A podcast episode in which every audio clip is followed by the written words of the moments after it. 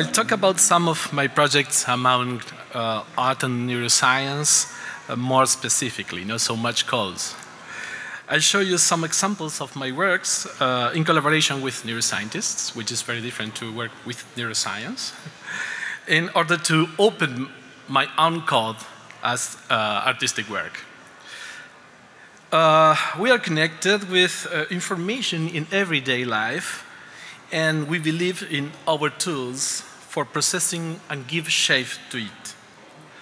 But how do we deal with what has no form. I guess this is the very most uh, question for discovering in art and science. The relationship between what is known and what is unknown. I born in a city in the southern part of Argentina. We had sea, and we had a harbor where I saw people from all over the world during my childhood, the immigrants.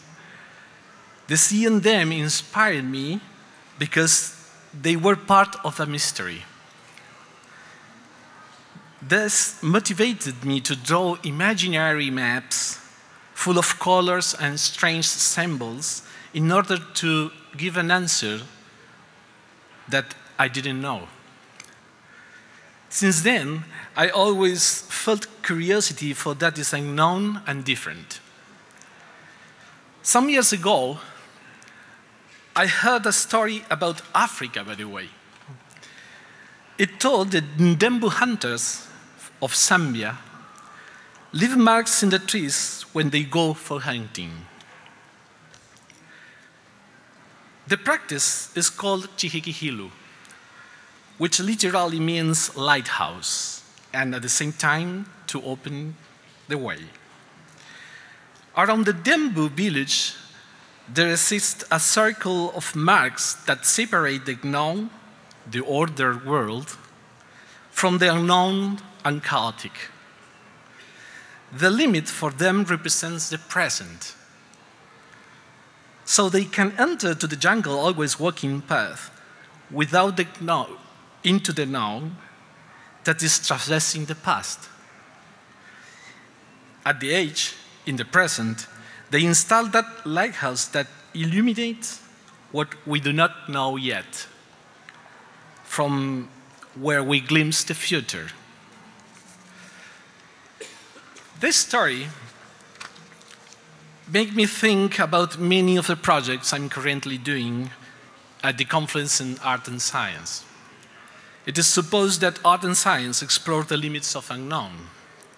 There is, there is where they can, be, they can encounter one each other, where questions can arise and share with others.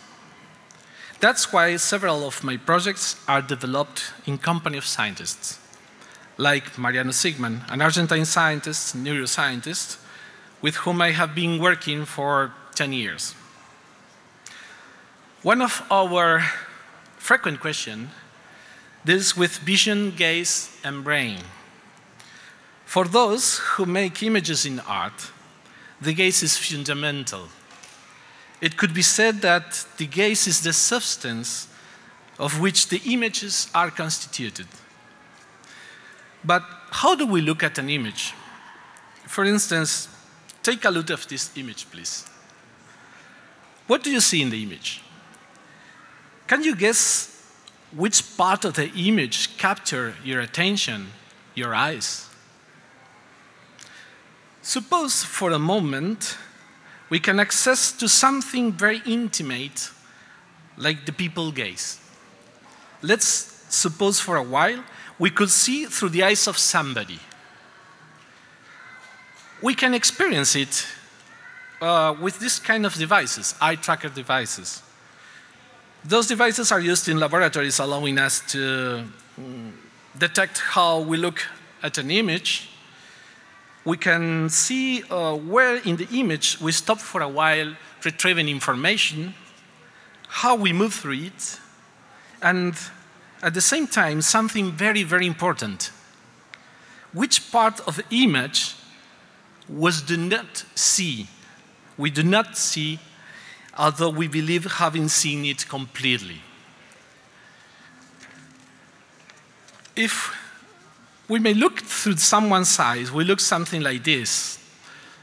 Um, it's a very slow motion movement of the eyes of somebody. Look at that image. But what happens if we see with 40 people at the same time this image? We realize that we spy part of the world through our eyes, and the brain builds the rest of it. We see how we build an image in time, something that we are not entirely aware of. In addition, our eyes have a very a, a, very, a way of moving that is very particular in each of us, in each one of us, as if it were our signature or ways to speak or ways of dancing. Now I will show you how we reconstruct the image by means of 450 gestures of gazes observing the image simultaneously.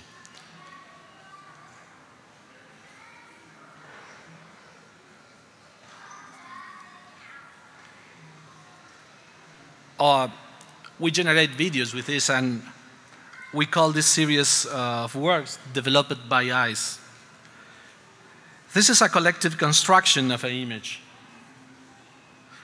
It reveals some unexpected characteristic of it that we couldn't predict beforehand since only one gaze. By means of these projects, uh, process and technology, we generate videos and large print formats like this one and this one, another one. Can you detect what is it? Sunflowers, right. there are sunflowers. Uh, it's around 350 people looking at that. But what if we apply such a kind of vision cognition processes to faces? we can, we can have the very same experiment, but some, something completely different with different implications, mainly if you work with portraits of immigrants and refugees in the world. When we are in front of a face, we formulate a very simple question Who is it? It's the very first question. We look for answers in the very first moment. And where is that information in faces? Maybe in the eyebrows, the eyes, nose corners, that's true. Hair, borders, some details in face. Researches in social cognitions or social judgments have been developed during last years. In the other hand, portraits and gesture have a long tradition in art, but there is an observation by Alberto Giacometti that captured our attention specially. Giacometti became aware of the nose holes, the corners of the mouth and ear, the skin pores and textures, all together with eyes, constitute that is called the gaze of the image. Giacometti had a very accurate perception of the, of the spectator interaction with the portrait image. So, what if we reveal faces according to the movements of the gestures of many gazes? We obtain these kind of things.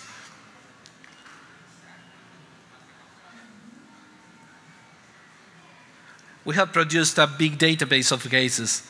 We have a series of video and generative portraits having, uh, with so many people looking at other kind of people. but in this case, faces are built in a collective creation. And this social construction, construction has to do with our identity given by the cases of others. We have the, same, the very same methods, but we are saying something completely different now.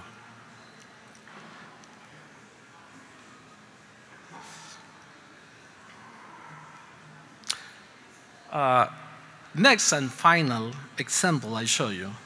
It is a process inspired my younger daughter, Eva, when she was four or five years old she could perceive a very interesting concept in reading cognition.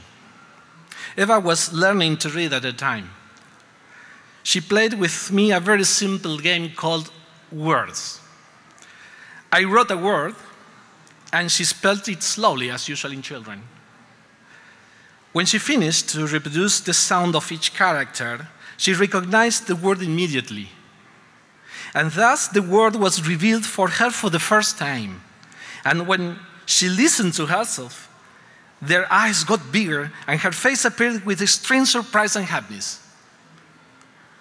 But sometimes she read the first letters and tried to decipher the possible word beforehand. That is what we call to read, the reading. Nevertheless, Eva named it to guess. To read was to guess for her. And this work has to do with this.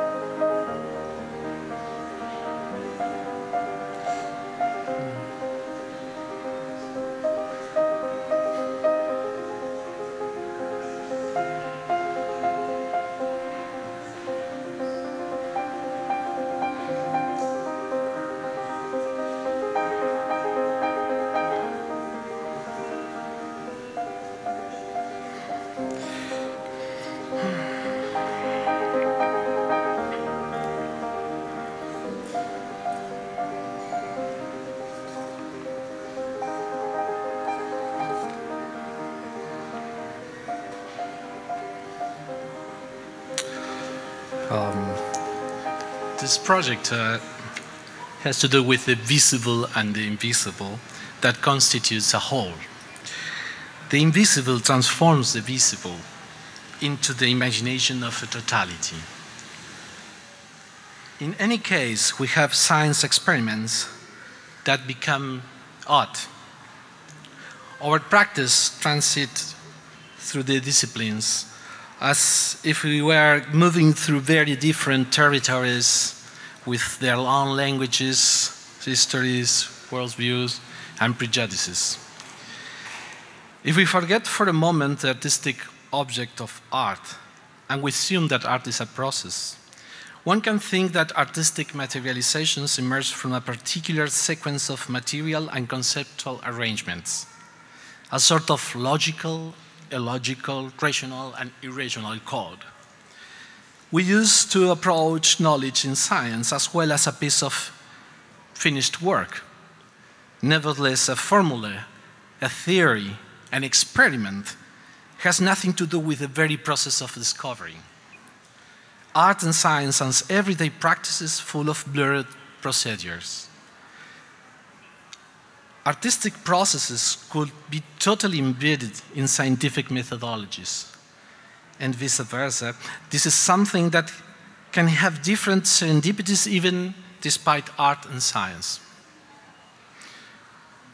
The searching for those contexts of luring borders needs the essential role of other ones. Borders are something to be practiced, overstepped, not so much theorized. Given time for dialoguing, where we share the openness of the unknown, experiencing the multilingual aspect of the world. It implies, in any case, to constitute a context of human and technical resources in collaboration. I imagine that the creativity of the future will have to do with this type of transdisciplinarity and transcultural collaboration processes. Today, we say that we are in front of creative practices more and more established and developed among different groups that share what they do not know. The searching for novelty is not just for cause. Novelty could be in between us, as always. And coming back to Dembus, this is my C. We can move through the past through what we know we can reach the age of our knowledge and perceptions in the present. There will eventually appear other ones who also seek the unknown. We might be part of their chaos, probably, but knowing that with them there is also our future. Thank you.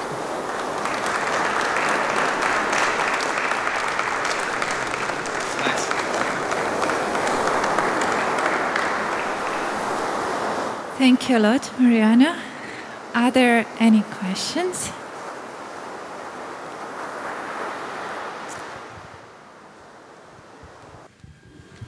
Uh, with regard to your eye, eye movement recording, is there a difference between man and woman? Oh yeah, there, there are.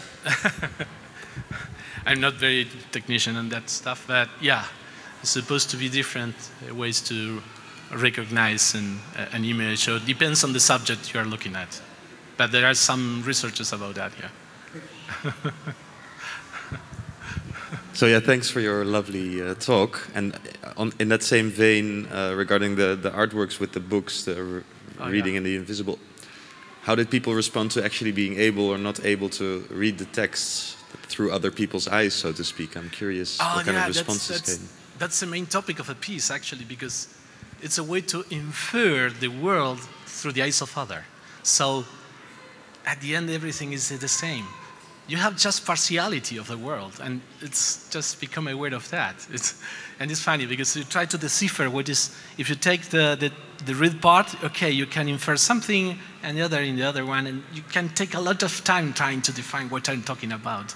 But that's uh, all the very experience of trying to recognize something in the world. I mean,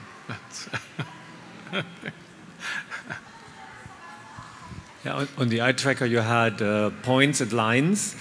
Uh, but you don't represent somehow our uh, like uh, the center is very very different. Center perception is very different, differentiated in the eyes, while there's a peripheral perception of uh, gestalt uh, even outside of the center. So it's. Oh yeah, yeah. yeah, yeah did you think about? Yeah. Did you think about a way how to include that aspect? Well, that would be fantastic. That's a, a long-term research. That's the very point of the question. I mean, because we, we know we can gather information if you maybe, when you look at the, the those lines, they are saccades. And maybe you spend a time between two fixation points. If you have a statistic of all those saccades, you have a distribution. But the, the longest time between fixation, it implies a cognition process. But we don't know what they're talking about in that cognition process. That's, that's, it would be fantastic to have an, an idea of what is happening there. but yeah, it's a, uh, at the same time, it's, uh, it reveals some characteristic of the image and the interaction with your gaze. Uh, that is that is all the thing that we can do. So we know so we not so much about, not so much about it. Funny.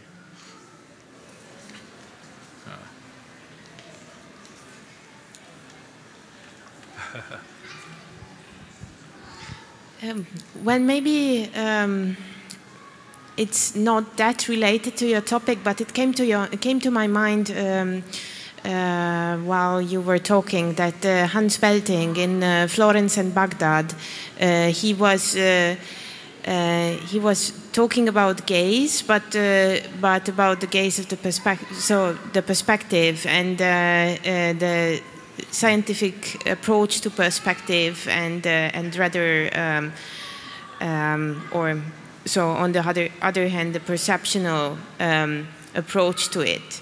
Um, do you plan to uh, go in this direction to um, to take the work into to another level or uh, with um, uh, depicting so like uh, to go in the direction of depiction, or uh, you rather concentrate uh, on uh, on the gaze itself? I really don't know what's next step, uh, because yeah, it's uh, some sort of. I, I, mentioned that some of your my own code is much more randomly, uh, but I don't know. Maybe yeah, the gaze is something that is very Im important, at least for me. Um, I guess the, uh, it's interesting. We are uh, involved in some researches in reading in the uh, Eastern cultures, Chinese and Japanese, which is very different in, in, in, in completely different.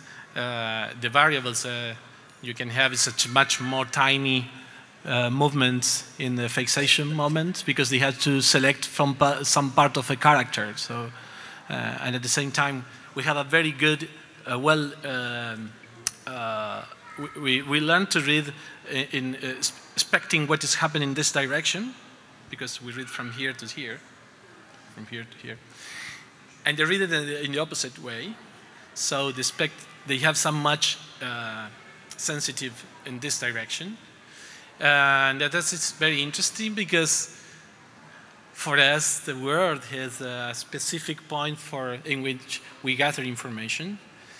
But for them, according to some neuroscientists in China, um, it's interesting because they try to decipher what, which is the least circle around your specific fixation point with your eyes, in which you gather the most information possible. And because of the character because of the Chinese character, even the Japanese. So these kind of researches are very interesting for us, but you know, who knows what is going to happen? Uh, we don't know.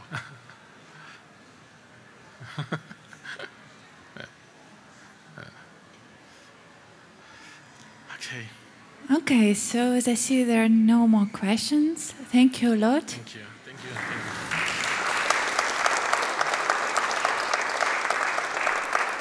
you. Thank you.